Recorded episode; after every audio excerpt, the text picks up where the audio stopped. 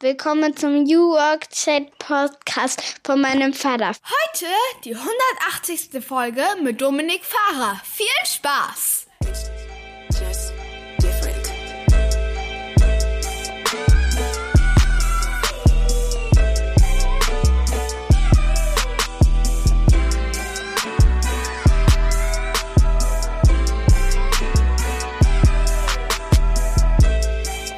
Damit moin und schöne Grüße aus Rostock City. Herzlich willkommen zurück zum New Work Chat Podcast Episode 180. Wir haben Freitag, den 5. Oktober und ich freue mich, dass heute Dominik Fahrer bei mir ist. Er ist Geschäftsführer von Tree Consulting. Sie begleiten Organisationen in Veränderungsprozessen und er hat ein wunderbares Buch herausgegeben. Das lautet Future Ready People and Culture, HR als Treiber der Digitalisierung, ist im Haufe Verlag erschienen und es wirft also einen interessanten Blick in die Zukunft von HR, also Neudeutsch People and Culture. Ja, viele benennen sich da um. Wir reden auch darüber, ob es nicht in vielen Fällen auch nur ein Tapetenwechsel ist oder was sich da tatsächlich ändern muss. Wir reden darüber, wer alles mitgeschrieben hat. Ja, da sind Leute dabei wie Dr. Holger Schmidt, Laura Bornmann, Johanna Geisler, er selbst natürlich auch aus seiner Rolle als Geschäftsführer von Tree Consulting heraus. Und ja, wir beleuchten mal die interessanten Aspekte, die die Zukunft von HR auch im Kontext Digitalisierung da so hat. Ich wünsche euch viel Spaß mit der Episode und wir hören uns dann am Ende nochmal wieder.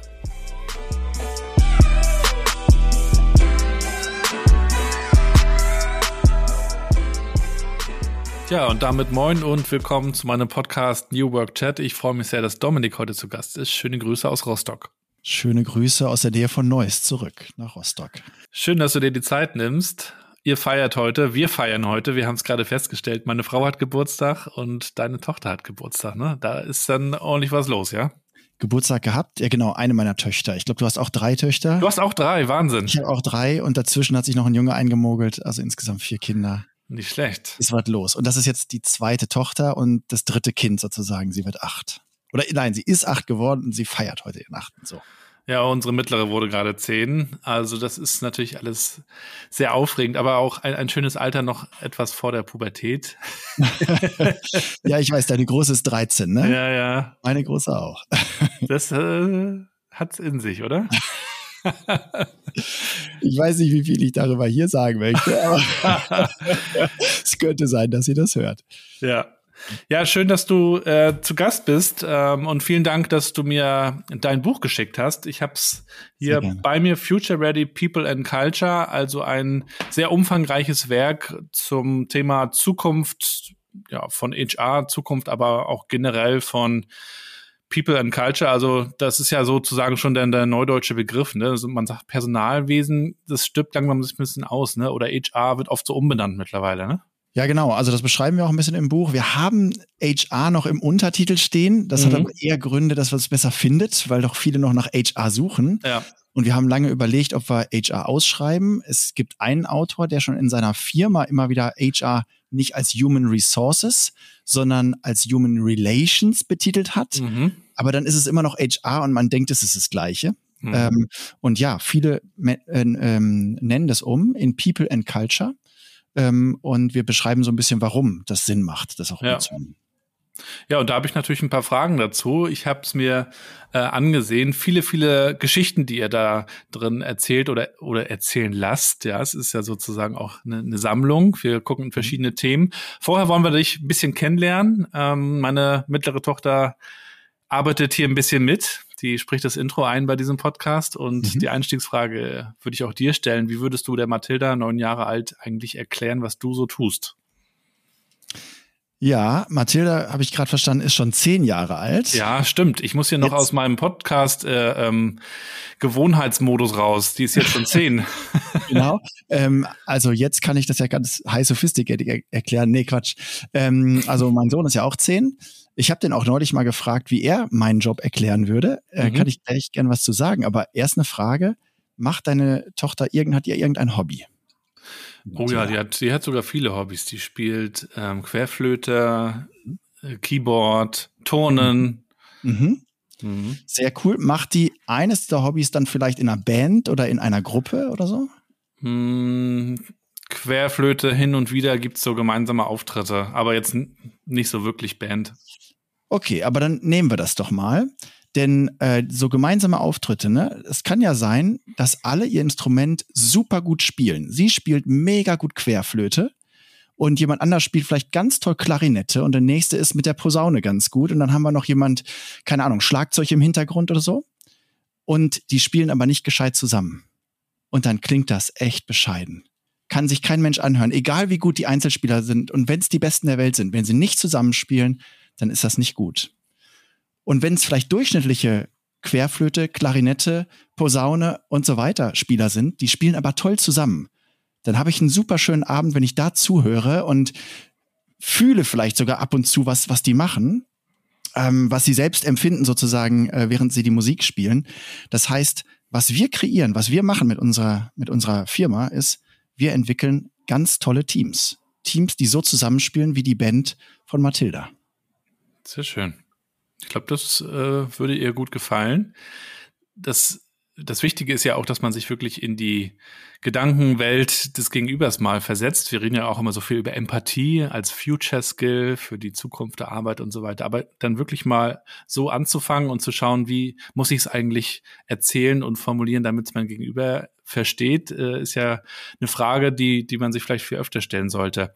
Ja, und wir würden natürlich auch ein bisschen, bisschen mehr über dich gerne erfahren, bevor wir dann auch natürlich zu euch kommen und äh, zu dem Buch. Vielleicht gibst du uns mal ein bisschen Hintergrund äh, zu deiner Story. Wo kommst du her? Was hat dich eigentlich auch zu diesem ganzen Thema gebracht? Also was mich zu dem Thema gebracht hat, ist tatsächlich ein Projekt, was ich über drei Jahre lang geleitet habe. Das ist ein Projekt vom Bildungsministerium gewesen. Da waren vier äh, nee, Entschuldigung, drei äh, Wirtschaftspartner dabei, also drei Universitäten sozusagen und fünf äh, Wirtschaftspartner. Also da war Fissmann zum Beispiel mit drin, die Firma Vilo oder Blank und Fischer. Die beiden sind gar nicht so bekannt, aber auch in ihrem Bereich weltweit ganz stark aktiv. Blank und Fischer zum Beispiel Küchenspüle hast du vielleicht zu Hause von Blanco. Mhm. Also die sind da, glaube ich, auch äh, Weltmarkt, keine Ahnung, zweite oder sowas. Also sehr, sehr stark. So, ähm, wir haben ein Projekt mit denen durchgeführt, wo die Bundesregierung gesagt hat, es ist doch so, dass wir in Deutschland zum Thema Digitalisierung und digitale Geschäftsmodelle ziemlich abgehängt sind.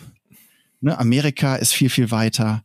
Ähm, Asien sind ganz viele ähm, Länder viel, viel weiter. Insgesamt ist Europa eigentlich, kann man so sagen, abgehängt.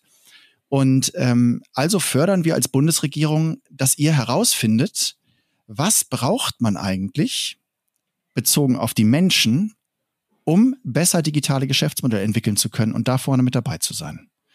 Und als ich das geleitet habe, habe ich jedes Mal wieder, wenn wir uns getroffen haben mit diesen acht Partnern, acht Partnerorganisationen, ähm, habe ich jedes Mal wieder gesagt, also meine Aufgabe ist es ja eigentlich klar zu machen, welches Problem wir hier lösen, weil alle, auch die Wissenschaftspartner, auch die Wirtschaftspartner, die kommen dahin und haben eigentlich alle ein, ein ich hätte jetzt beinahe gesagt, A voll Arbeit. Also die haben quasi ein Tisch voll Arbeit, wollte ich sagen. Mhm. Ach, du darfst ja auch fluchen, das haben wir auch schon getan. also sie haben viel Arbeit und ähm, wieso sollten sie jetzt dieses Projekt, was ich gerade leite, in den Vordergrund rücken? Und ich habe mhm. jedes Mal mit irgendeiner Geschichte angefangen aus dem Kontext, wie weit zurück wir eigentlich in Deutschland sind zum Thema Digitalisierung. Und als ich das erste, zweite, dritte Mal so eine Geschichte erzählt habe und jedes Mal eine andere, habe ich gemerkt, verdammte Axt, ist es wirklich so wir sind wirklich ganz krass weit zurück. Und habe dann gedacht, Mensch, wenn das so weitergeht, und mittlerweile merkt man es ja auch, äh, in den Medien wird es immer stärker. Das ist jetzt quasi fünf Jahre her, als wir mit dem Projekt gestartet haben, aber da war das noch nicht so stark wie jetzt. Jetzt äh, ist es, pfeifen es ja irgendwie Spatzen von allen Dächern, dass wir krass zurück sind. Und ähm, ich habe einfach gemerkt, dass das ist nicht gut, was da gerade passiert. Ähm, also ein Beispiel, das, das nehme ich ganz gerne mal, um so ein bisschen plastisch zu machen. Frage an dich. Ähm, wenn wir jetzt gucken auf die 100 größten Plattformen der Welt, ne? also Plattform ist irgendwie sowas wie Amazon und so. Äh, Plattform-Business ist immer noch das beste digitale Geschäftsmodell, was wir bis heute haben. So, ne? Also wenn wir darauf gucken, wie viel Prozent der 100 größten Plattformen sind wohl aus Amerika? Keine Ahnung, 80? Ja, genau. So in dem Dreh, bisschen weniger, ne? So irgendwas um die äh, 74 oder sowas. Oh, Wie viel Prozent sind aus Asien? Von den restlichen? Mm, ja, insgesamt von Also insgesamt äh, 10, 12? Ja, es ist leider noch ein bisschen mehr. Also es geht hm. eher Richtung 2021. Mhm. Das heißt, übrig sind jetzt noch ungefähr fünf Prozent. Und jetzt könnte man hoffen, die fünf Prozent sind in Europa, aber selbst die sind nicht in Europa.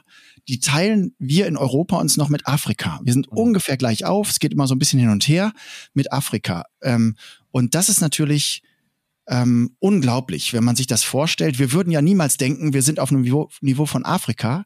Warum? weil wir in Deutschland einfach noch viel mehr, sag ich mal, Wohlstand haben, weil wir aus der Vergangenheit, aus dem Industriezeitalter unglaublich gute Firmen haben, die heute noch sehr, sehr toll Geld verdienen. Aber mit den neuen Geschäftsmodellen sind wir unglaublich zurück. Und so zurück, wie ich das gerade beschrieben habe. Gut, das ist jetzt eine ziemlich fiese ähm, äh, Statistik auch. Es gibt andere Statistiken, die nicht ganz so gemein sind. Aber alle zeigen, dass wir nicht vorne dabei sind, sondern fast ganz hinten dran. Oder irgendwie mittig oder sowas. Aber nicht, nicht gut.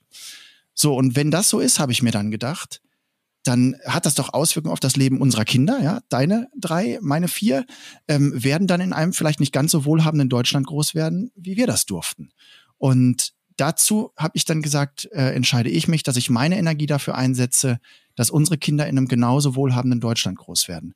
Und deswegen habe ich dann angefangen zu überlegen, okay, was kannst du dazu beitragen? Ich bin Personaler von Haus aus, war in vielen, äh, also war es viel in einigen Organisationen. Hornbach zum Beispiel war ich Personaler, mhm. bei der Firma Fressnapf war ich Personaler, bei der Metro in der Holding und dann zuletzt Personalentwicklungsleiter bei der Firma Vilo äh, für neun Jahre.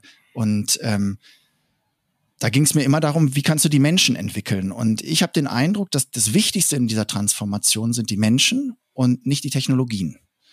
Ähm, und so habe ich dann geguckt, was musst du eigentlich machen, damit die Menschen ins digitale Zeitalter kommen. Und ähm, dem habe ich sozusagen meine Energie gewidmet heute jeden Tag. Und das Buch ist auch nur daraus entstanden. Mhm. Wir machen gar nicht so HR-Beratung. Das passiert jetzt natürlich mal nebenbei, aber eigentlich ist das gar nicht unser Kerngeschäft. Ähm, mir ging es einfach nur darum, dass ein, ein befreundeter Unternehmer gesagt hat, Dominik, also du bist HRler, du bist gar nicht wie HR ähm, habe ich gesagt, wieso, wieso sagst du, ich bin nicht wie HR? Ich bin total HR. Ich, in jeder Faser bin ich eigentlich ein Personaler.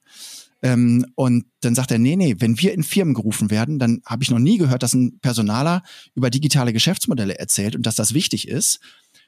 Wir haben eher das Gefühl, also seine Firma, die baut digitale Geschäftsmodelle und wenn die in eine Firma kommt, sagt er, dann werden die Personaler rausgelassen, absichtlich rausgelassen, obwohl er selbst der Meinung ist, dass Personal total wichtig ist für diese Transformation, sagt er, die lassen die raus, weil der Personalbereich meistens eher den Laden langsam macht, irgendwelche Statistiken erfüllen will, irgendwelche, ähm, keine Ahnung, äh, Performance-Management-Prozesse durchboxen will oder sonst was.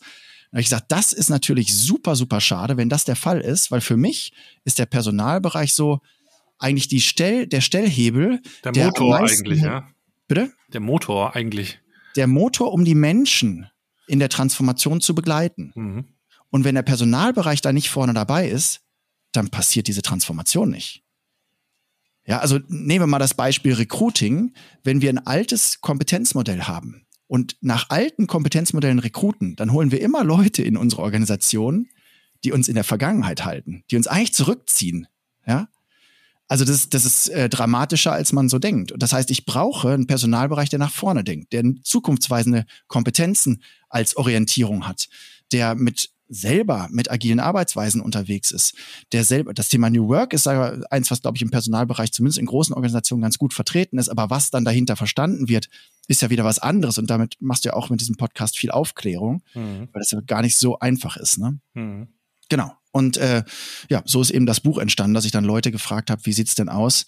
Ähm, habt ihr Lust, mal für Beispiele zu sorgen, wie man es denn machen kann? Hm. So, ja.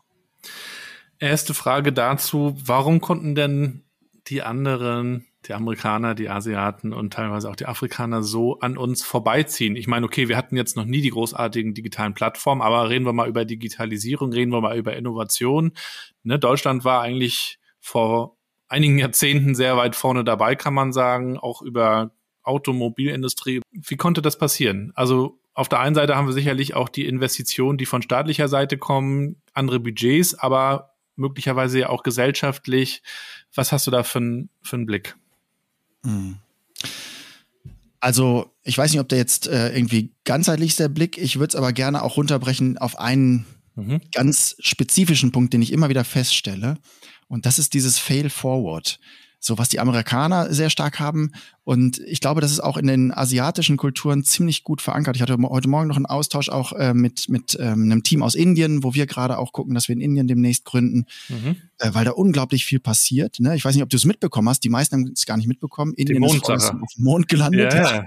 So, ich habe es bis eine halbe Stunde vorher habe ich es gar nicht mitbekommen und dann schrieb mir unser äh, indischer Kollege, der der äh, mit uns da zusammen gerade gründet, der sagte: Übrigens, gerade ist live äh, die indische Mond Mondlandung und die haben irgendwie dieses Fail-Forward-Prinzip, dieses Lass uns auf dem Weg Fehler machen, ist gar nicht schlimm. Ähm, jeder Fehler bringt uns einen Schritt weiter. Ja, die sind ja auch mit der, ich glaube, Chandrayaan oder so, irgendwie hieß diese Mondfähre, mit der sie gerade gelandet sind ähm, auf dem Mond, äh, haben sie vor vier Jahren, sind sie irgendwie 200 Meter am Mond vorbeigezischt haben wir heute Morgen noch besprochen. 200 Meter vorbei ist nicht viel, ja, aber halt nicht getroffen. Und dieses Mal auch der der ähm, Premierminister von Indien, der war ganz aufgeregt und saß da so und hat die ganze Zeit zugeguckt und das Bild war immer wieder auf ihn gerichtet, äh, wo du gesehen hast, okay, die die fiebern da aber alle mit. Und dann erzählte mir der indische Kollege heute Morgen noch, also apropos Fail Forward und, und Fehlerkultur, erzählt er mir vor vier Jahren, als der Projektleiter das 200 Meter an, an dem Mond vorbeigesetzt hat, die Fähre äh, oder dieses Raumschiff.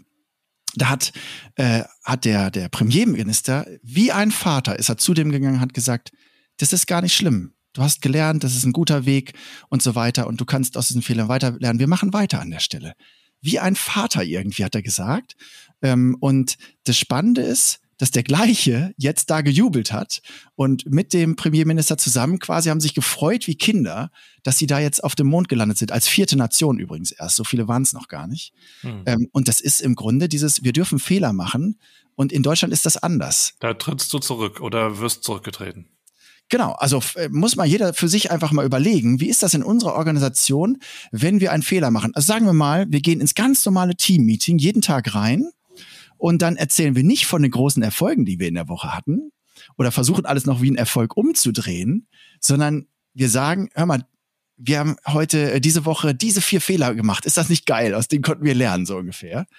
Äh, das, das geht gar nicht irgendwie. Da bist du jedes Mal nicht so richtig angesehen. Wenn du jede Woche mit Fehlern kommst und jedes Mal mit Problemen kommst, kommst du nicht weiter, so ungefähr in mhm. Deutschland.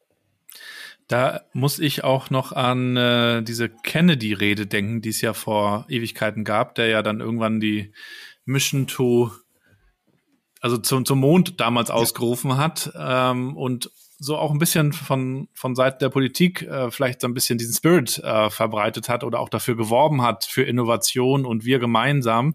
Und das, was du jetzt erzählst, ist ja so ähnlich. Ähm, das erleben wir hier in Deutschland aber so ja auch nicht. Ne? Hier geht es immer um, um die verschiedenen Perspektiven auf die großen Herausforderungen, die wir haben und irgendwie drehen wir uns da immer in, in, diesen großen Themen und kommen gar nicht so dazu zu sagen, lass uns mal gemeinsam nach vorne, wir schaffen das. Also ich weiß nicht, ob das an unserer Mentalität in Deutschland liegt, aber ich erlebe das zumindest so, so nicht. Ne? Genau. Und ich glaube, das ist genau, also zu deiner Frage, ne, was ist der Unterschied zwischen uns in Deutschland und diesen Ländern, die da gerade so krass ähm, an uns vorbeizischen. Das ist unsere Mentalität und das hat uns geholfen, tolles Ingenieurwesen aufzubauen, großartige Produkte aufzubauen. Das hat uns im Industriezeitalter mega nach vorne gepusht. Und jetzt braucht es eben diese, sag mal, 10x-Denke. Der Frank Thelen hat ja über dieses 10x ja geschrieben und übrigens auch er hat ganz am Anfang seines Buches geschrieben. Woher kommt denn diese 10x-Denke im Silicon Valley? Die kommt aus diesem ersten Moonshot, dieser ersten Mondbegehung 1969 ähm, in Amerika. Das ist nämlich genau da in der Nähe vom Silicon Valley sozusagen entstanden. Und die haben gesagt, wir denken einfach zehnmal größer, wir landen auf dem Mond. Geht doch gar nicht. Nee, geht auch nicht, aber wir machen das einfach mal. Und, und dieses trotzdem es versuchen und dann kriegt man es auch noch hin. Das war nämlich zu der Zeit eigentlich total unrealistisch, ne? Aber er hat es ausgerufen und, und nur wenn du wenn du das große Ziel ausgibst, kommst du halt mindestens in die Nähe, ne? Das genau. Und die haben es dann ja auch noch geschafft, unglaublicherweise. Ne? Und jetzt, ähm, die Inder haben mir heute Morgen erzählt, deren äh, Mondlandung ähm, war jetzt ein Zehntel vom Preis von dem, was alle anderen Mondlandungen heutzutage kosten. Ich weiß nicht, ob das mit Tesla äh, äh, Mondflügen sozusagen vergleichbar ist, ohne dass sie jetzt eine Landung gemacht haben auf dem Mond, aber äh, die sind ja unglaublich günstig ähm, da in Indien gewesen und haben auch dadurch wieder neue ähm, äh, ja, große, große Schritte gemacht. Ne? Ich habe auch mal gelesen, dass die iPhones von heute, die neuen Modelle, natürlich schon viel mehr Rechenleistung haben als die gesamte NASA damals, als man die Leute auf den Mond geschickt hat. Das muss man sich auch mal reinziehen, was heute eigentlich alles möglich ist, ne? Ja, und, und wie die das trotzdem dann damals geschafft haben. Ne? Also heute könntest du wahrscheinlich ja, ja. Äh, mit einem iPhone äh, das Ganze steuern, aber ähm, das ist da auch nicht passiert. Ne? Also wenn du dir das auf YouTube anguckst, was in Indien passiert ist, dann war auch der ganze Saal voll und sah genauso aus wie bei der ersten Mondlandung bei der NASA. Ja. Ähm, ja. Genau, und dann kommen wir zur, nochmal zur Rolle von HR oder vom Personalwesen. Das ist ja traditionell in der Struktur neben IT, neben Buchhaltung, neben all diesen ähm, internen Themen so mit drin in diesen Kästchen sozusagen. Und, und jetzt, jetzt geht's ja darum zu sagen, nee, eigentlich muss ich die Rolle verändern, vom Verwalten mehr zum Gestalten. Mhm. Ihr habt jetzt äh, mit eurer Firma Tree Consulting natürlich viel Kontakt mit Unternehmen, die wahrscheinlich sich auch gerade fragen, ähm, wie, wie geht das jetzt? Also wie, wie kann man das verändern? Wie mhm. sind da so eure Erfahrungen? Ja, genau das machen wir auch. Ne? Also wir machen jetzt nicht nur Hochleistungsteams, sondern letztlich geht es natürlich darum, wie bringen wir die äh, Organisation ins digitale Zeitalter. Und der Kern ist halt immer, dass du eine große Mannschaft von Menschen hast, die einfach nicht unbedingt Juhu schreiben, wenn jetzt der Vorstand sagt, und jetzt machen wir mal Digitalisierung und New Work und wir gehen in die Zukunft. Und ähm, was wir machen ist, also was, was zumindest häufig Sinn macht, dass man am Anfang natürlich erstmal eine Analyse macht, wo seid ihr eigentlich gerade unterwegs? Das machen wir dann zum Beispiel mit Interviews und dann fragen wir in den Organisationen äh, eine bestimmte Anzahl von Menschen und finden heraus, wie tickt denn die Organisation, wie weit ist die Organisation, wie viel Ängste gibt es in der Organisation vor dem Ganzen. Und das Interessante ist, was, was man heute häufig feststellt, ist, dass eigentlich die meisten Menschen in den Organisationen schon viel weiter ticken als die Organisation selber. Ne, die, die, wir sind ja alle irgendwie mit Handy und so weiter ja. so weit unterwegs, dass wir merken, welche Geschwindigkeiten das Ganze hat. Und wir haben eher Ängste, dass wir gerade abgehängt werden, weil unsere Firma diesen Weg gar nicht mitgeht, den ich außen schon merke. Ne? Insofern ähm, äh, haben wir da eher, also erfahren wir eher eine Offenheit, dass die meisten sagen, also ich wäre dabei, wenn wir uns transformieren würden. Ne? Nicht, dass, dass die meisten vorweglaufen, das nicht, aber sie, die meisten sind schon dabei. So, nächster Schritt ist dann, dass man, meistens gucken wir dann, finden wir irgendwie ein, ein Team, das wir erstmal begleiten können, so ein äh, Change Agent Team. Mhm. Ja, also Menschen, die innerhalb der Organisation diese Veränderung weiter gut begleiten können. Und wir arbeiten mit denen dann, was ist überhaupt die Veränderung, die wir da brauchen? Und welche Projekte bräuchten wir dafür? Und wer von euch kann welche Projekte davon steuern, so ungefähr? Das heißt, wir, wir starten mit bestimmten Projekten, die dann da hilfreich sind intern. Die begleiten wir in irgendeiner Form auch. Häufig begleiten wir auch die Vorstände auf diesem Weg, weil das ist natürlich ein ganzheitlicher Weg. Also den gehst du ja nicht irgendwie nur mit der Mitarbeiterschaft oder nur mit den Vorständen, das ist ein ganzheitlicher Weg. Und dann geht es eben darum, wie viel der Mitarbeiter müssen wir eigentlich jetzt mal erreichen, dass die von sich aus sagen, wir pushen das mit. Weil du hast halt durch diese die Fehlerkultur, die wir eben besprochen haben, zum Beispiel, nehmen wir mal nur das als Beispiel, die hat auch dafür gefü dazu geführt, dass die Leute gelernt haben, das, was wir früher gemacht haben, dafür kriegen wir keinen auf die Finger. Also machen wir das einfach weiter. Mhm. Wenn wir jetzt was verändern, dann können es einen auf die Finger geben. Also komm, wir machen einfach das Alte weiter. Und dadurch bleibt das Alte so krass verharren, obwohl die Leute eigentlich schon längst denken, wir müssten es anders machen. Ja? Mhm. Wenn du denen jetzt aber eine Erlaubnis sozusagen gibst von oben durch eine Reihe von, wir machen das meistens dann mit Workshops und, und auch sie so ein bisschen pushen, so ein bisschen die weg, weg von Motivation und die hinzu Motivation stärken, ähm, kann ich auch gleich was dazu sagen, wie wir das machen und so, kein Problem. Ähm, wenn du das machst und dann sagst, und jetzt könnt ihr noch, also jeder von euch, mitmachen dabei. Wir haben folgende Projekte definiert und ihr könnt daran mitwirken. Und wenn ihr wollt, könnt ihr noch ein Projekt ausrufen und da gucken wir mal, ob das erlaubt wird vom Vorstand oder sowas. Und wir haben einen engen Draht zum Vorstand. Der Vorstand sagt, okay, das können wir machen, das können wir nicht machen. Dann hast du auf einmal eine Geschwindigkeit. Und auf einmal rennt da eine ganze Organisation oder sag mal 30, 40 Prozent der Organisation auf Volldampf los. Und dann passiert halt was. Dann verändert sich wirklich was, ja. Ähm, weil dann ist auf einmal die Erlaubnis da. Und die Menschen fangen an zu laufen. Dann können sich die anderen nicht mehr wehren, so ungefähr. Ne? Mhm.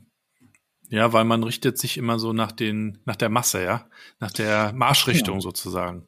Genau, vielleicht hast du mal dieses Video gesehen mit diesem ähm, Typ, der da tanzt auf so einem Festival. Mhm, das wird ja öfter ja. geteilt bei LinkedIn und so. Genau, wird öfter geteilt. Da tanzt dann einer, ziemlich verrückt, und es ist eigentlich so ein bisschen wie so ein verrückter Tänzer da mitten in der Masse. Dann kommt einer dazu, dann wird der so ein bisschen, also ist so ein bisschen okay, dass der eine da so komisch getanzt hat, weil ja ein zweiter dazu gekommen ist. Und dann kommen noch mal drei, vier dazu und auf einmal kommen dann ganz viele. Und dann sind die, die sitzen geblieben sind, die, die eigentlich die. Die fallen dann auf, ne? Die fallen dann auf. Ja. Und dann äh, stehen eigentlich alle auf, außer die, die wirklich ganz hart sitzen bleiben wollen und auf keinen Fall tanzen wollen. Mhm. Ja, und das ist genau das, was du gerade beschreibst. Ja, ich, denke manchmal so ein bisschen an diesen Butterfly-Effekt. Also man sieht das nicht immer, was das auslöst, aber ich glaube schon auch, dass wir Veränderungen in Organisationen über einfach engagierte Leute, mutige Leute natürlich auch offene Leute hinbekommen, aber natürlich muss es irgendwann diesen Kontakt und, und dieses Andocken, Anknüpfen mit der Unternehmensleitung geben und, und die muss natürlich dann auch dem äh, HR-Bereich oder People and Culture, Neudeutsch, ähm, die, die Macht sozusagen geben oder die Gestaltungsmöglichkeiten. Und, mhm. äh, und da hast du ganz viele Leute eben auch Geschichten erzählen lassen in dem Buch ähm, mhm. Future Ready People and Culture. Und der Michael Trautmann hat sogar das Vorwort geschrieben. Ja. Ähm, erzähl mal, wie kam es dazu? ja, ähm, ich habe den Michael einfach mal angeschrieben. äh, ich habe hab halt überlegt, was wäre toll, wenn die Person ein Vorwort schreibt. Wir haben ja auch sonst ganz tolle Autorinnen und Autoren dabei. Äh, ein Beispiel, ähm, der, der ähm, ähm, äh, Holger Schmidt, Dr. Holger Schmidt, mhm. ähm, FAZ, ehemaliger FAZ-Journalist, ähm, hat unser erstes Kapitel sozusagen geschrieben. Auch großartiger Typ und ähm, kann man sich auch sehr gut mal ein bisschen was von dem angucken, weil der wirklich viel über das Thema digitale Transformation ähm, macht. Aber deine Frage, ähm, Michael Trautmann. Ähm, ich habe ihn angeschrieben, habe gesagt, guck mal, wir machen gerade ein Buch. Und äh, ich habe den Eindruck, dass wir irgendwie auch ähnlich ticken. Ich habe ihn äh, darauf auch an, auf ein paar Dinge, die ich bei ihm in seinen Posts gesehen habe, äh, angeschrieben, dass ich den Eindruck habe, dass wir da wirklich ähm, auch eine gleiche Passion zum Teil verfolgen und, und ähm, äh, ja, so. Und äh, dann hat er geschrieben, auch weißt was, das klingt interessant, hat sofort auch wirklich binnen Minuten geantwortet hat gesagt, ist okay, ich höre mir das gern mal an. Mhm. Und dann haben wir einen Termin vereinbart, wo wir dann äh, gesprochen haben. Er hatte mir so eine halbe Stunde ungefähr geschenkt seiner Zeit, war gerade ähm, aus dem Zug ausgestiegen, auf dem Weg zum äh, zu, zu äh, irgendeinem so Arbeitgeberkonferenzgipfel oder sowas, wo er was moderiert hat, äh, mit Friedrich Merz und so weiter. Also wirklich äh, äh, erzählt er so nebenbei und dann sagt er, worum geht's denn? Und dann habe ich ihm die Geschichte erzählt, was meine Passion ist und äh, wie dieses Buch da reinpasst. Und dann hat er gesagt, Mensch, Dominik, das klingt echt spannend. Äh, was würdest du dir denn wünschen? Da habe ich gedacht, oh Jackpot, jetzt rate ich, was ich mir wünsche. Ich gesagt, wenn ich es mir wünschen darf, dann würde ich gerne, dass wir in deinem Podcast auftauchen und dass du unser Vorwort schreibst. Und dann habe ich gesagt, dann machen wir beides. das ist doch super. Ja, man muss auch einfach mal fragen, ne? Aber ja, genau. Ja. Genau, einfach mal und und äh, eben auch ich glaube, wichtig beim Fragen ist, dass, dass man, dass man seine Emotionen oder seine, seine Passion, sein, also ganz ehrlich auch dabei ähm, ähm, teilt. Ja, wo, worum nur, geht's dir, ne? Genau. Also ich will reicher werden, ist, ist nicht das, wo irgendjemand Bock hat, dich zu unterstützen. Ich habe das ja auch manchmal, dass Leute mich kontaktieren und anfangen, ja, ich würde gerne mal einen Podcast kommen und äh, ich weiß überhaupt nicht, worum es geht. Oder schlimmstenfalls wollen die einfach irgendwas verkaufen und suchen eine Bühne. Aber ja. ähm, ich mache ja auch diesen Podcast und so ist es ja bei Christoph und Michael auch mit On the Way to New Work, ähm, weil, weil uns das ein Anliegen ist, dass wir diese Arbeitswelt wirklich auch menschenfreundlicher äh, gestalten und weiterentwickeln können. Und ich glaube auch, dass der unternehmerischer Erfolg damit ganz eng zusammenhängt am Ende des Tages. Ne? Wenn die Leute an den richtigen Dingen dran sind und auch merken, wie sie selbst mitwirken und bewirken, dann dann kommt äh, was in Bewegung. Aber natürlich ein, ein, guter Gewinn auch für das Buch, äh, jemand wie Michael dabei zu haben, der ja sicherlich auch nochmal ein bisschen ein paar Türen öffnet oder ein bisschen Öffentlichkeit dadurch mit reinbringt. Aber vielleicht kannst du uns auch nochmal einen Einblick geben, ähm, wer hat noch so mitgeschrieben, wie, wie bist du auch vorgegangen, als du das Buch konzipiert hast? Das sind, ist ja nun eine enorme Bandbreite auch drin. Man möchte auch nichts vergessen wahrscheinlich, wenn man sich sowas vornimmt. Wie sah der Prozess so aus? Hm. Also ähm, es haben 30 Autorinnen und Autoren mitgeschrieben, also wirklich eine ordentliche Anzahl, viele Personalleiterinnen und Leiter. Also wir haben zum Beispiel Personalleiter von Otto dabei, Fujitsu, ähm, ehemalige ähm, Personalentwicklungsleiterin Judith Peckert, ähm, ThyssenKrupp, AXA, ganz viele tolle Firmen sind dabei. Ähm, und wie bin ich vorgegangen? Also nachdem der ein, ein Kollege, von dem ich eben schon erzählt habe, äh, mich da so aufmerksam gemacht hat, dass der Personalbereich so hinten dran ist, habe ich dann ähm, gedacht, Mensch, wie mache ich das denn, wenn ich jetzt für Beispiele sorgen soll? Mhm. Und dann habe ich, ähm, ich habe so ein Personaler-Netzwerk. Ich leite ein Netzwerk von ganz vielen tollen Personalern deutschlandweit. Ja, traf sich ja gut. Traf sich gut, genau. Und die habe ich dann gefragt und habe gesagt, wie sieht's aus? Ähm, habt ihr Lust mitzuschreiben? Und äh, allein diese Session, ne, ähm, das war, das war super. Ich weiß nicht, wie die Kollegin, jetzt ist VW am Ende nicht dabei, aber die Kollegin von VW, die sagte dann irgendwie in dieser ersten Session, sagte, hab ich, ich habe die Frage gestellt, habt ihr schon mal darüber nachgedacht, ein Buch zu schreiben? Und äh, so, ne? Und sie sagte dann, ich denke nach seit, weiß ich, 20 oder 25 Jahren darüber nach, ein Buch zu schreiben. Und jetzt kann ich das mit dir machen, das ist ja krass. So, so ging das irgendwie los. Und ähm, dann, wie du eben schon richtig sagst, das waren natürlich nicht irgendwie von Anfang an alle dabei. Also ähm, wir hatten nicht alle Themen dabei oder so. Aber ich habe dann quasi eine, eine ordentliche ähm, Gruppe schon gehabt, ganz am Anfang, von tollen Firmen, tollen Namen, die sich zwischendurch auch nochmal verändert hat und so weiter. Und dann haben die, ähm, äh, bin ich mit dieser Gruppe erstmal auf, auf Verlage zugegangen, weil du brauchst ja auch einen Verlag. Und ich dachte, das könnte schwierig werden oder so. Ja, du brauchst erstmal die, die Firmen, die, die, die, die Brands, bestenfalls ja auch, und damit kriegst du den Verlag, ne? Also so habe ich's gemacht. Ne? Es gibt bestimmt alle Wege, aber das war super. Ja. Und nicht nur das, wir hatten auch eine richtig coole Idee von einem Kollegen von Audi, der am Ende auch nicht mitgeschrieben hat. Ganz mhm. verrückter Kollege, der sagte, Mensch, Dominik, super Sache, ich habe eine Idee. Äh, ich so, was ist denn deine Idee? Er so, setz dich mal hin. Ich so, wieso soll ich mich hinsetzen? Was ist los? Und dann sagt er, ja, pass auf, die Idee ist die. Stell dir vor, ähm, weiß ich nicht, sieben Personaler, sieben Tage auf Mallorca, so ähnlich wie Seven vs. Wild, sieben Tage auf Mallorca, schreiben ein Buch. ich so, wie kommst du darauf? Ja, äh, stell dir vor, wir machen das mit Kamerabegleitung und wir sind alle sieben die ganze Zeit an einer Stelle auf Mallorca, auf einer Finca oder sowas und, äh, und schreiben während der Zeit auf Mallorca ein Buch. Ich dachte, Mensch, das, das ist eine krasse Idee okay, die müssen wir ausprobieren. Und dann äh, bin ich mit dieser Idee auch hergegangen und habe geguckt, was daran funktioniert. Wir hatten relativ schnell die Finca. Da haben wir Glück, weil äh, wir in der Familie da eine äh, Finca haben, wo wir auch schon mal Workshops machen und Seminare. Das ging relativ leicht. Und dann habe ich dem Team das, der Gruppe das vorgestellt. Die sagten auch, boah, krass, auf Mallorca und so weiter. Und die Verlage fanden natürlich diese Idee, mit Kamera dann auf Mallorca zu sein. Wir hatten auch noch einen super Kameramann von The Voice und so weiter, hatten wir ah, relativ schnell okay. organisiert. Ähm, und, und Joko und Glas war der schon und so. Und dann, dann ähm, haben wir gesagt, okay, so machen wir das. Und haben dann erstmal geguckt, wie können wir denn die einzelnen Kapitel auf Mallorca sichtbar machen, sozusagen. Also zum Beispiel Mindfulness in der Führung, machen wir selbst Mindfulness am Pool oder so ähnlich. Ja? Also so, und dann ähm, waren die Verlage, also wir haben alle Verlage, die wir angesprochen haben, wollten das mit uns machen. Wirklich alles. Total krass. Und äh, ähm, wir hatten wirklich die freie Auswahl, haben uns für Haufe entschieden. Super, super ähm, Entscheidung, kann ich sagen. War eine ganz tolle Zusammenarbeit. Ähm, und die haben dann irgendwann auch noch gesagt, wisst ihr was, wir machen euch noch zum Lied-Titel sozusagen, wie der Carsten Schermulli, den du vorletztes Mal sozusagen im Podcast hier hattest. Ja. Äh, wir sind die beiden Liedtitel für dieses erste Halbjahr gewesen, für äh, 2023. Gibt Schlimmeres. Gibt Schlimmeres, genau. Und das ist wirklich nur entstanden aus diesem, ja, aus diesem Vorgehen, würde ich mal sagen. Ne? Ja.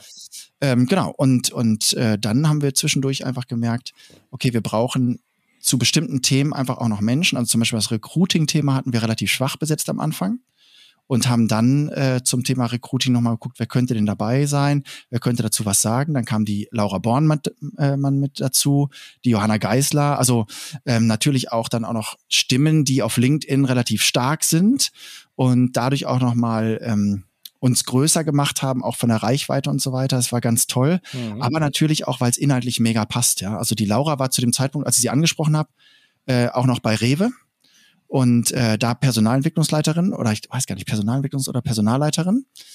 Äh, und, und äh, also es war ja Rewe Dortmund, muss man dazu sagen. Jetzt denkt man Rewe Dortmund, Dortmund ganz klein. Nee, 22.000 Mitarbeiter, also so klein war das nicht. Und da war sie ähm, eben in so einer Leitungsfunktion und war aber schon auf LinkedIn relativ stark. Und äh, sie hatte nee, sie muss Gesamtpersonalleiterin gewesen sein, glaube ich, weil sie hatte das Thema Recruiting ja damals auch so ein bisschen äh, mit mitgedacht und hat halt durch ihren authentischen Auftritt auf auf LinkedIn und auf Social Media einfach eine unglaubliche ähm, Resonanz auch bekommen für Stellenausschreibungen. Dann haben wir gesagt, daraus könnte auch ein Kapitel werden. Also wie kannst du eigentlich Recruiting anders machen und durch so eine Influencer-Möglichkeit ähm, einfach äh, da, da anders sichtbar werden. Und dann hat sie über Corporate Influencertum zum Beispiel geschrieben. Mhm. Oder die Johanna Geisler, die hat ja ähm, unter anderem äh, in ihrem Recruiting, ist ja auch so eine Re Recruiterin, die, die echt ganz toll andere Wege geht und anders denkt. Die hat, ähm, also jetzt mal um, um so ein paar Beispiele von Kapiteln auch zu nennen, ja. die Johanna, die hat ähm, äh, irgendwann gesagt, wenn ich Leute anschreibe über irgendwelche Social-Media-Plattformen, dann muss ich denen irgendwas eigentlich im Nachgang auch anbieten und mit denen nochmal in den Austausch gehen. Aber was habe ich denn da, okay, vielleicht könnte man irgendwie so ein Afterwork machen. Dann hat die so eine Afterwork-Runde eingerichtet, einfach um sich zu treffen und um so ein bisschen im Gespräch zu bleiben mit den Leuten. Und dieses, diese Afterwork-Community, die die da eingerichtet hat, die hat ja mittlerweile über 12.000 äh, Teilnehmer mhm. und ist in Hamburg, in München, in Frankfurt, in Köln und in ganz vielen anderen Städten mittlerweile. Also äh, sie schreibt einfach darüber, wie kannst du eigentlich auch da andere Wege gehen im Recruiting, um ähm, ähm, einfach Recruiting anders zu denken, als es 2010 noch der Fall war. Mhm. Und, und solche Leute haben wir dann reingeholt, die einfach ähm, Personal anders gedacht haben. So ist mhm. das Schritt für Schritt entstanden. Was hast du aus dem Buch selbst gelernt? Also du bist ja schon mit einem guten Stand da reingegangen und durch die ganzen Geschichten und den Austausch, was waren für dich so ein, zwei Learnings auch über Future of HR? Also ich habe ganz viel gelernt. Ne? Ähm, ich glaube, das, das größte Learning war wirklich, ähm, wir haben ja das Future Ready Kapitel geschrieben, also das vielleicht ähm, bedeutendste Kapitel im Buch, wenn man es jetzt mal auf, auf so ganzheitlichen Blick betrachten möchte. Das ist so im ersten Teil des Buches. Ähm, und damit haben wir uns sehr lange Zeit gelassen. Also wir haben das Kapitel bestimmt drei oder viermal geschrieben und immer wieder verworfen, weil wir wollten ein Kapitel schreiben, wie sich wirklich der Personalbereich ändern muss. Also wenn man den jetzt in dieser Zeit neu denkt, wie müsste er anders denken und was für bisherige Modelle gibt es und wie, warum sind die heute nicht mehr gültig und so weiter. Und das habe ich zusammengeschrieben mit einer Kollegin von ähm, ThyssenKrupp ähm, äh, und mit einer Kollegin von AXA, also Dr. Sina Feckeler von AXA, die leitet da den Personalbereich, äh, Personalentwicklungsbereich international und ähm, ist da auch in, in Paris, also quasi in, in Frankreich angegliedert. Und äh, die Maren Heimhoff, die auch alle unsere Grafiken gemacht hat, die leitet äh, einen, äh, den strategischen Personalbereich und den ähm, äh, operativen Personalbereich bei ThyssenKrupp. Und mit den beiden, wir haben uns wirklich Tage getroffen und immer wieder Modelle gewälzt und über die aktuelle Situation gesprochen und wie sich das ändert und so weiter. Und dieses Kapitel, das war, das war das, was, äh, glaube ich, mich am meisten äh, gestresst hat und am meisten auch wirklich äh, mich hat neu denken lassen gefühlt. Hm. Eine Sache, die uns beide als Väter vielleicht auch interessiert, ist ja auch die Vereinbarkeit. Äh, auch das hm. ist ja ein Thema für Personalwesen, auch der Zukunft. Jetzt sind wir in den letzten zwei, drei Jahren ähm, ins hybride Arbeiten gekommen. Das heißt, wir alle mögen es auch, auch mal zu Hause zu arbeiten. Ich weiß nicht, wie es bei dir ist. Die ganze Zeit ist das auch nix, aber der Mix ist nicht schlecht mhm. und ermöglicht sehr viel auch was so ähm, Familienorganisationen angeht, sage ich mal, mhm. ähm, weil man sich Zeit spart. Wie, wie siehst du das Thema und was glaubst du, sollten Unternehmen da vielleicht zukünftig auch anders machen, um einerseits eine Vereinbarkeit zu gewährleisten, aber andererseits natürlich auch diese Produktivität hinzubekommen, die es braucht? Ich glaube, also das, ist, glaube ich, ein Thema, wo auch viele schon unterwegs sind. Ähm, äh, es braucht, glaube ich, an der Stelle das, das Führungsthema, also dass Führungskräfte verstehen, wie führe ich eigentlich hybride Teams Und es ist natürlich ein bisschen anders als bisher, aber sag mal, Grundregeln von wegen, ähm, dass es äh, Vertrauen und Kommunikation und so weiter, äh, solche Dinge braucht, um ein gutes Team zu sein, äh, sind weiterhin da, nur dass es wahrscheinlich im hybriden Kontext noch eine andere Meeting-Systematik braucht und solche Dinge. Mhm. Ähm, ansonsten sehe ich das so, dass, dass einfach die Firmen das vor allem erstmal ermöglichen müssen. Ähm, und, und manche Firmen ja da gerade zurückrudern. Ich verstehe auch den, den Punkt, weil das durchaus was anderes ist, wenn man in Präsenz arbeitet und durchaus auch produktiver. Und der ähm, Carsten Schermulli hat es bei dir auch im Podcast gesagt, äh, die Untersuchungen zeigen, dass die Kreativität nicht so gut ist in hybriden Kontexten. Also insofern muss ich schon mir überlegen, wie kann ich denn solche kreativen ähm, ähm, Gegebenheiten methodisch abbilden. Also ich, ich muss schon neu denken. Mhm. Ne? Und wir haben das auch, also unser Team ist auch total hybrid. Ähm, wir, wir sind verstreut durch Deutschland. Manchmal äh, sind die Kolleginnen und Kollegen auch im Ausland oder sonst wie. Und ähm, da haben wir überhaupt kein Thema mit. Aber was wir machen, ähm, wir wollen diese soziale Bindung ganz stark haben. Ja. Ähm, und die soziale Bindung kriegen wir nicht über unser Weekly alleine hin. Das ist eher für unsere Ziele und dass wir alle klar abgestimmt sind. Also wir arbeiten OKR und Weeklies und so weiter. Aber was wir haben, wir haben einmal im Monat ein Treffen von einem Tag. Mhm. Und ähm, ja, da geht's dann eben um Reviews, aber eben vor allem auch um soziale Dinge. Also da geht's nicht so sehr, wir werden niemals da voreinander sitzen und jeder arbeitet an seinem Computer, sondern wir machen immer Dinge, die irgendwas miteinander zu tun haben, wo wir uns miteinander erleben in irgendeiner Form, ja. Und wenn es eine gemeinsame Fahrradtour ist oder ein Spaziergang, ähm, ist immer noch produktiver, als wenn wir voreinander sitzen und irgendeine Präsentation bauen. Und dann erfährt man auch, was andere gerade so beschäftigt, familiäre Herausforderungen möglicherweise, hat ja auch viel mit Lebensphase zu tun. Eltern mit besonderen Herausforderungen. Das ist ja oft auch nochmal ganz anders, weil man gar nicht so sehr zu diesem Abschalten kommt, zu diesem Erholmodus. Den gibt's ja einfach so ja. extrem selten. Und darüber hat man ja, glaube ich, in der Vergangenheit auch nicht so wirklich gesprochen, sondern man war da in der Arbeit. Vielleicht wusste man so von ein, zwei Kollegen, Kolleginnen ein bisschen mehr, aber ansonsten hat man das ja sehr hart getrennt und heute vermischt es sich immer mehr. Mhm. Ähm, Gibt aber auch einen Moment, wo du sagst, da ziehe ich jetzt eine Grenze? Ja, also was wir zum Beispiel jetzt nicht unbedingt machen würden, wäre, dass wir äh, die, das Team quasi zu uns nach Hause einladen oder sowas. Das wäre für mich, also, ne, weiß ich nicht, ob, also ist aber eher nicht, nicht, also nicht so der Fall. Ja. Also wir sind schon dann eher woanders, dass wir uns woanders treffen. Ähm, weil das ist dann schon vielleicht ein Ticken privater, aber das heißt nicht, dass man nicht trotzdem über das Ganze natürlich erzählt. Und das, was du gerade sagst, ja, da wird dann sozusagen auch über Privates erzählt oder über die Dinge, die mich beschäftigen, erzählt. Aber nicht nur das, sondern wenn wir uns einmal im Monat treffen, dann wird auch im Virtuellen wieder über Privates erzählt, weil wir diese Bindung wieder im Sozialen, im Direkten aufgebaut haben. Und dann geht's im Virtuellen auch. Wenn ich nur virtuell bleibe, mhm. dann wird es im Virtuellen irgendwie irgendwann nicht mehr erzählt. Ja. Das ist so eine Beziehungspflege dann, ne? Mhm. Ja. Ja, in gewisser Weise. Ja, es ist auch einfach schöner miteinander, sag ich mal. Ja, ich sehe das genauso. Zum äh, Abschluss würde mich auch noch mal das Thema interessieren, was du ganz am Anfang äh, aufgebracht hast, als du der Mathilde erklärt hast, was ihr so macht. Also wie stellt man Teams zusammen? Ob das jetzt mhm. im Musikbereich ist, mit Querflöten oder im Arbeitsbereich. Mhm. Ähm, das hat ja auch mit Recruiting zu tun, das hat mit Unternehmenskultur zu tun, mit Werten, das hat mit Veränderungen da draußen zu tun.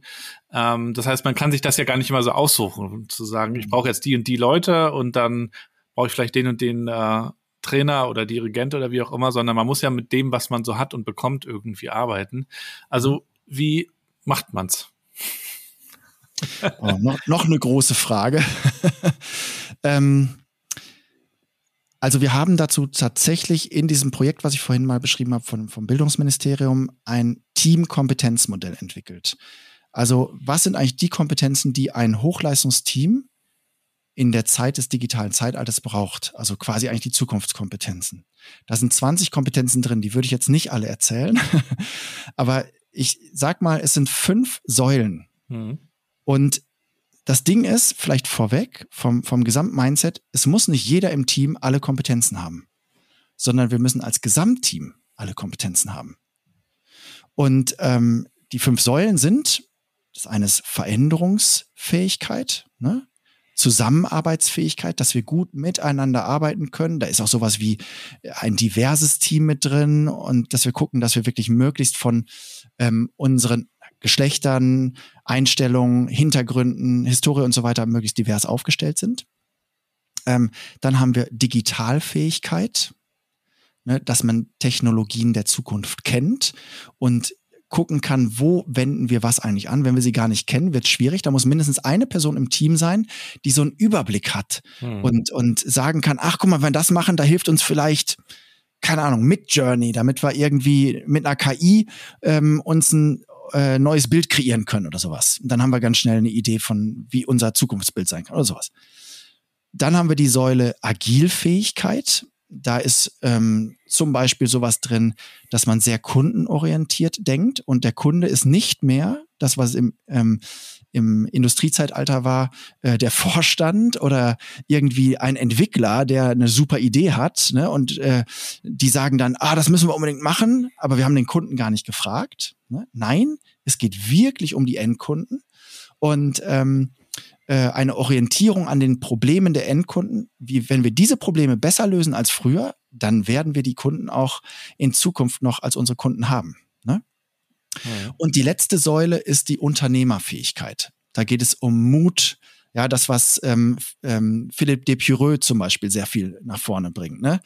Ähm, der hat ja, glaube ich, äh, boah, irgendwie die den, die Mutkultur oder irgendwie so. Ähm, Weltmutführerschaft. Weltmutführerschaft, so. genau, sowas. Genau. Ähm, also das, das ist ganz stark bei, äh, in, dieser, in dieser Säule Unternehmerfähigkeit mit drin. Ähm, und das ähm, hat auch was mit diesem Fail-Forward-Prinzip zu tun und so weiter. Und wenn du dich jetzt als Team ähm, siehst, dann kannst du auch dieses Kompetenzmodell zum Beispiel dir anschauen und du sagst eben, okay, wir haben jetzt vielleicht ein Team, das hat vielleicht nicht alle Kompetenzen, wir können es uns nicht aussuchen. Dann gucken wir uns aber dieses Kompetenzmodell an und sagen, sag mal, welche Kompetenzen fehlen uns denn? Und wer von uns im Team könnte sich vielleicht in diese Richtung entwickeln? Und dann bauen wir unser Team ja in eine weitere Richtung aus.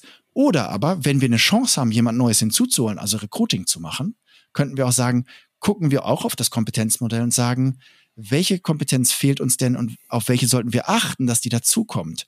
Und nicht, wer passt besonders gut zu uns, weil wir gut Best Buddy sein können, sondern wer könnte von den Kompetenzen Ergänzung sein? Ne? Mhm. Und dann kommst du natürlich einem Hochleistungsteam immer näher. Und was ich bisher oft erlebe, ist äh, rein fachlich zu gucken, wer macht jetzt hier welchen Job und dann nochmal die Sympathieebene äh, zu checken. Aber die Kompetenzen, die du gerade beschreibst, da sollte es vielleicht hingehen und wäre natürlich auch schön, wenn das unsere Kinder schon irgendwie in der Schule ein Stück weit erlernen, mitbekommen. Oh ja. ähm, und ich glaube aber auch wiederum nicht nur, dass, dass die Schule verantwortlich ist, sondern vielleicht auch wir als Eltern in den Familien auch mal schauen können, was wir da schon dafür tun können. Okay, Digitalfähigkeit müssen wir denen nichts beibringen. Da bringen die uns noch was bei. Aber ähm, diese Zusammenarbeitsgeschichte zum Beispiel, gerade bei Geschwistern, ne? Ähm, passiert das vielleicht auch schon ein bisschen automatisch, aber da geht es ja auch um Konflikte, da geht es auch um Fehler. Das ist schon spannend. Ja, total. Also ich bin zum Thema Schule auch tatsächlich äh, sag mal, etwas sensibel, weil ich da echt erlebe, dass wir leider, leider nicht so weit sind. Ähm, ich habe einen intensiven Austausch dazu mal mit dem Professor Erpenbeck gehabt. Der ist quasi Godfather of Competence, wenn man so möchte. Der hat die ersten Kompetenzmodelle entwickelt. Ähm, und der hat auch unser Kompetenzmodell, von dem ich eben erzählt habe, äh, öfters gescreent und mit uns drüber diskutiert und so weiter und, und auch, uns auch gechallenged. Und der sagte mir dann mal in einem Austausch, sagt er, das Schlimme an den, an den Schulen ist, dass im Unterricht überhaupt keine Kompetenzen geschult werden. Nur Fachwissen. Die einzigen Kompetenzen, die die Kinder erlernen, sind in der Pause. Ich glaube, ganz so schlimm ist es vielleicht nicht mehr. Aber das, das ist schon, das ist schon bemerkenswert, wenn das so jemand, der, der ist ja auch viel in Lehre unterwegs gewesen. Ja, ich kann das, das total bestätigen. Es ist, es ist wirklich, wirklich schlimm. Ne? Und ähm, mein, mein Punkt an der Stelle ist immer, wenn wir über Schule nachdenken, dann müsste Schule unsere Kinder auf die Zukunft der Arbeit vorbereiten. Also auf, auf das, wie unsere Kinder später arbeiten. Ich habe den Eindruck, dass die Lehrer überhaupt, also jetzt ein bisschen gemein, aber es gibt natürlich großartige Lehrer, das muss ich immer dazu sagen. Es gibt großartige Lehrer, aber viele Lehrer, viele Lehrern ist, glaube ich, nicht klar, wie sich Arbeit gerade verändert und wie die Zukunft der Arbeit aussieht. Und wenn ich das nicht weiß und ich dann weitermache mit, keine Ahnung, Goethe Gedichtinterpretation. Auswendig lernen, ja.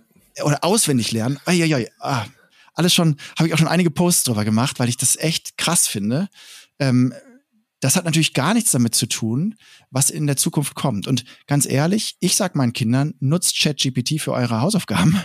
Ja, yeah. könnte man jetzt auch sagen, oh Gott, äh, meine Große sagt immer, mache ich nicht, da lerne ich nichts mehr und so weiter. Und ich sag, du, das, was ChatGPT kann, das musst du in der Arbeit später nicht mehr können. Du lernst das zu bedienen, ne? Genau, du, du lernst mit, das ist quasi, ist das ja wie ein, ein Werkzeug. eine Mitschülerin oder ein Mitschüler ja, ja, oder so. du Fragen stellst, wie würdest du es machen? Nur dieser Mitschüler oder diese Mitschülerin hat einfach einen krassen Hintergrund. ja, weiß einfach unglaublich viel mehr als die mhm. anderen Mitschülerinnen und Mitschüler. Und du kriegst Ideen. Also ich habe es mit meinem Sohn zum Beispiel gemacht. Er sollte irgendwie ein, eine Geschichte schreiben, irgendein Märchen, glaub Märchen, aufgebaut wie ein Märchen. Und dann haben wir ChatGPT gefragt, wie baut man ein Märchen auf? ChatGPT wusste das und es war vom Aufbau her genauso, wie die das in der Schule gelernt haben. Alles klar, hat er gesagt, nee, das ist in Ordnung dann habe ich gesagt, okay, was soll denn da drin sein in dem Märchen? Und dann hat er mir gesagt, ja, da soll irgendwie ein Guter und ein Böser und die kämpfen gegeneinander und der Gute kriegt dann nachher die schöne Fee oder sowas. Und, und dann haben wir das gemacht und dann war die Geschichte fertig. Und dann sagt er, boah, krass. Und dann habe ich gesagt, reicht dir die so oder willst du nochmal anders? Nee, nochmal anders. Dann haben wir nochmal anders schreiben lassen. Das ist ja alles in einer Sekunde fertig. Und dann hat er sich das angeguckt und hat gesagt, boah, cool, Papa, jetzt habe ich eine Idee. Er hat eine ganz andere Geschichte geschrieben, aber die Idee, die hat er da leichter bekommen, vielleicht als wenn er jetzt auf sein Blatt gestarrt hätte. Und dafür ist es gut. Es ja. geht ja gar nicht darum, dass das alles für uns macht. Es geht darum, dass wir jemanden haben zum Sparring mit einem coolen Hintergrund. Das finde ich gut, ja.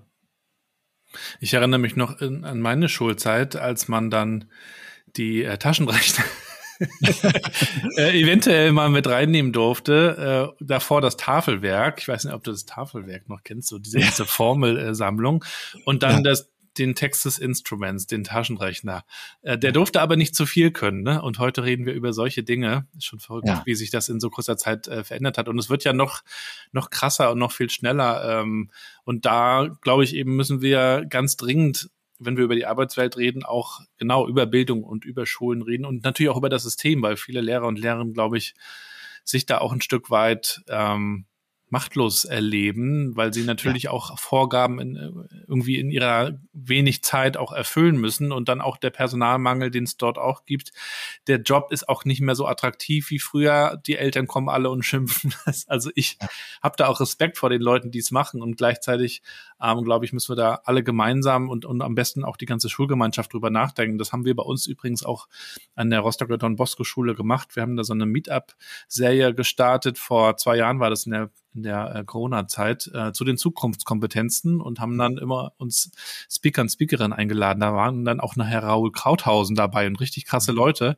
Dann haben wir das auf YouTube gestreamt und haben auch wirklich viele, viele gehabt, die zugeschaut haben. Und das ist dann alles wieder auch in die Schule zurückgekommen. Da wurden dann der Friday, ich weiß nicht, ob du den Friday kennst, der wurde dann etabliert. Das ist so ein äh, Format, wo die Schüler und Schülerinnen ab der achten am Freitag vier Stunden Zeit bekommen, um sich kreativ mit einem Problem zu beschäftigen und zu gucken, wie sie das gemeinsam lösen. Oder das Schulfach Startup wurde eingeführt, ein Hackathon. Richtig coole Sachen. Und, ähm, und deswegen erzähle ich das auch immer gerne. Nicht, weil das da alles perfekt ist und, und super läuft, sondern ähm, weil doch mehr möglich ist, als man oft denkt. Und der Schulleiter, äh, der Gerd Mengel, äh, schöne Grüße, der war auch schon hier im Podcast, mhm. äh, den begleite ich so ein bisschen sozusagen. Einerseits als Vater, aber andererseits auch, weil mir das wichtig ist. Und der postet da so viel drüber, der hat da richtig auch Freude am Austausch und hat mittlerweile über 12.000 Leute, die ihm auf LinkedIn folgen. Cool. Und das zeigt eigentlich auch, wie, wie sehr, wie groß der Wunsch bei vielen ist, dass man da irgendwas tut und irgendwie erleben sich, glaube ich, viele auch so ohnmächtig in dem System, was man ja mal offensichtlich irgendwie nicht nicht ändern kann, aber dann wiederum, äh, wie wir vorhin besprochen haben, wie eine Organisation, ähm, man wirft den Stein sozusagen ins Wasser und dann kann doch was passieren, auch wenn man es ja. nicht gleich sieht. Und insofern auch schön, dass ihr das Buch rausgebracht habt. Was, was gab es so für Resonanzen bisher? Also sehr gute äh, Resonanzen. Was mich besonders gefreut hat, ähm, ich habe zwischendurch mal drei Bücher versteigert auf LinkedIn und versteigert, also versteigert insofern, ich habe gesagt, äh, wer das haben möchte, schreibt bitte mal in die Kommentare, wie müsste aus deiner Sicht der, Personalentwickel, äh, der Personalbereich sich weiterentwickeln. Ja. Und alles, was da stand, war super. Also die haben, und das waren Leute aus ganz verschiedenen Bereichen. Es hat mir unglaublich imponiert. Ähm, wenn du magst, äh, ist alles jetzt hier spontan, aber kann ich dir mal Schick eine mal Sache rüber, können wir vielleicht noch mal irgendwie verlinken. Ja, genau, das, das kann ich auch gerne machen, verlinken. Äh, und ich könnte ähm, eins mal vorlesen. Das hat, ja. glaube ich, ähm, eine Marketingdirektorin von Kia geschrieben. Mhm. ähm, und äh, ähm, also waren alles sehr, sehr gute Kommentare. Es dauert gerade einen kleinen Moment zum Laden, sorry. Ähm, aber äh, also es ging natürlich in, in verschiedene Richtungen, wie zum Beispiel, was du auch eben fragst, hybrides Arbeiten, wie wichtig ist das eigentlich und so weiter, ne? Also solche Sachen also, waren ja, auch. Ja, Flexibilität und Verbundenheit, diese Kontrast, ne, wie verbindet man das so, ne? Ja, genau. Und jetzt habe ich es auch schon. Muss nur größer machen, dass ich auch lesen kann. So, ähm, Sie schreibt, Communication is key. Für mich gilt es, den kompletten Bewerbungsprozess holistisch umzustellen. In vielen Branchen wird von Customer Journey und Centric, also Customer Centric gesprochen. Dies gilt natürlich nur für Kunden. Fragezeichen, Ausrufezeichen. Gebetsmühlenartig wird dies den Abteilungen eingetrichtert. Nur bei HR kommt dies oft nicht an. Man bekommt keine Absage oder welche mit falschen Namen. 0815 schreiben mit viel Blabla. Stellenausschreibungen sind uninspirierend und falsch, gegebenenfalls bereits zum x-ten Mal ausgepackt. Ein Arbeitsverhältnis, Klammer auf, Verhältnis gleich Beziehung, ist wie eine Partnerschaft, die man eingeht. Man möchte von Tag eins und sogar davor gehegt und gepflegt werden. Und dann gibt dies auch, gibt man dies auch gerne zurück. Lustig, schreibt sie, ich erlebe, dass wir uns in einer Riesentransformation befinden. Nur niemand möchte sich wirklich transformieren, findet den Fehler oder die Option. Sehr gut. Und solche Kommentare kamen dann da und das hat mich einfach mega gefreut, ähm, weil ich gesehen habe, das sind nicht, nicht die, die jetzt hier mitgeschrieben haben, sondern alle sehen eigentlich, dass wir uns transformieren müssen, auch im Personalbereich und dass der Personalbereich eine wichtige Rolle spielt. Ja, also die Diskussion wird weitergeführt, auch an anderer Stelle. Man kann dir natürlich auf LinkedIn folgen, das tun wir in die Show Notes. Ähm, was hast du als nächstes vor? Also unser großes Projekt tatsächlich ist im Moment äh, Expansion nach Indien. Indien ist ein unglaublicher Markt auf der einen Seite und wenn wir helfen wollen, dass die deutschen Firmen in die Zukunft kommen, dann sollten die deutschen Firmen in Indien erfolgreich sein. Das ist im Moment spannender als China und spannender als Amerika. Amerika ist einfach zu zu, sage ich mal. China ist mit vielen Restriktionen. Du weißt nicht, ob deine Konzepte geklaut werden und so weiter. Das ist in Indien wesentlich schöner. Und du hast in Indien auch das Thema zum Beispiel Mann-Frau-Gleichberechtigung im Job teilweise besser ausgefüllt als in Deutschland. Äh, das ist das ist schon krass. Ähm, es ist natürlich immer noch eine andere Kultur und natürlich denken die Leute anders und sie haben andere Werte und so weiter. Alles klar. Aber ich glaube, der Markt ist unglaublich und deswegen sagen wir auch, wir wollen Hochleistungsteams nicht nur in Deutschland, sondern indisch-deutsche Hochleistungsteams entwickeln. Also wenn du eine Organisation hast, die in Indien und Deutschland ist, dass wir diese Brücke bauen, dass wir helfen, dass das gemeinsame Team ein Superteam wird. Mhm. Und äh, das ist das ist eigentlich unser großes Ding, was jetzt äh, 24 uns wahrscheinlich begleiten wird. Da habt ihr natürlich ein Zeitverschiebungsthema, ne? Ja, ja, genau. Wir haben äh, heute Morgen unseren Weekly Call gehabt. Also das ist dann für die dann immer mittags, ja. Viel Erfolg damit. Weiterhin, Dominik. Viel Freude heute auch noch beim Feiern. Den Geburtstag. Wir feiern heute auch noch ein bisschen den Geburtstag meiner Frau. Lass uns ja, dazu gerne im Kontakt bleiben. Hat mich gefreut. War auf jeden Fall ein cooles Gespräch. Ich glaube, da können auch viele was mitnehmen. Und es soll natürlich auch gerne eine Diskussionsgrundlage sein. Ähm, wie stellen wir uns das vor? Also lest gerne das Buch, bestellt euch das. Im Haufer Verlag gibt's das. Und ähm, ja, und vielleicht sehen wir uns auch noch mal irgendwann im sogenannten echten Leben, würde mich freuen. Ich würde mich auch freuen. Wenn ich darf, lade ich dich einfach ein. Am 19. Oktober, falls du spontan könntest, da sind wir auf der Buchmesse. Und abends machen wir unsere Book Release Party mhm. äh, über den Dächern von Frankfurt sozusagen. Schön. Ähm, und wir werden live den Podcast da machen mit Michael Trautmann. Ja. Also, wenn du Lust hast, bist du sehr herzlich eingeladen. Es sind viele von unseren Autorinnen und Autoren dabei. Und Michael natürlich ist dabei. Und ähm, äh, genau, wir machen dann äh, live da ähm, eine Session von äh, deinem direkten Kollegen sozusagen, von dem Michael. Ja, vorher hast du natürlich alles schon im New Work Chat äh, verraten, aber das könnt ihr trotzdem machen. ja, dumm gelaufen. Aber Nein, wir haben noch eine zweite Es gibt noch richtig viel zu erzählen. Also, vielen Dank dafür die Einladung schon mal und ähm, wir sehen uns und hören uns. Mach's gut. Ich freue mich. Mach's gut. Ciao. Ciao.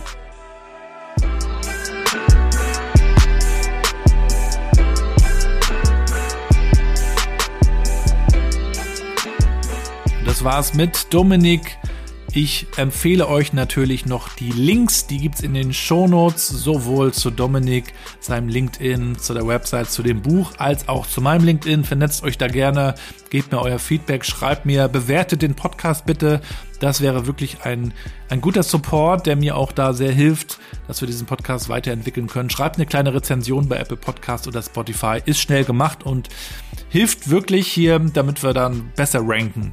Und dann wollte ich euch noch in eigener Sache auf unsere Spendenaktion hinweisen, die wir am 31. Oktober starten. Die Eisbademeister springen wieder ins kalte Wasser. Ihr wisst, seit 2020 läuft unsere Crowdfunding-Geschichte. Wir gehen also wirklich freiwillig da rein in das kalte Wasser der Ostsee, den ganzen Winter hindurch. November, Dezember, Januar, Februar wird es übrigens richtig interessant, richtig kalt. Und dann nutzen wir die Aufmerksamkeit, die wir damit ein Stück weit generieren, um Spenden zu sammeln. Das tun wir über eine Crowdfunding-Plattform und das immer für einen guten Zweck. Haben wir in der Vergangenheit für die Rostocker Tafel getan, für den Obdachlosen Hilfeverein. Und mittlerweile gibt's die Eisbademeisters eben auch in Hamburg, in Berlin und in Wismar und in Eckernförde.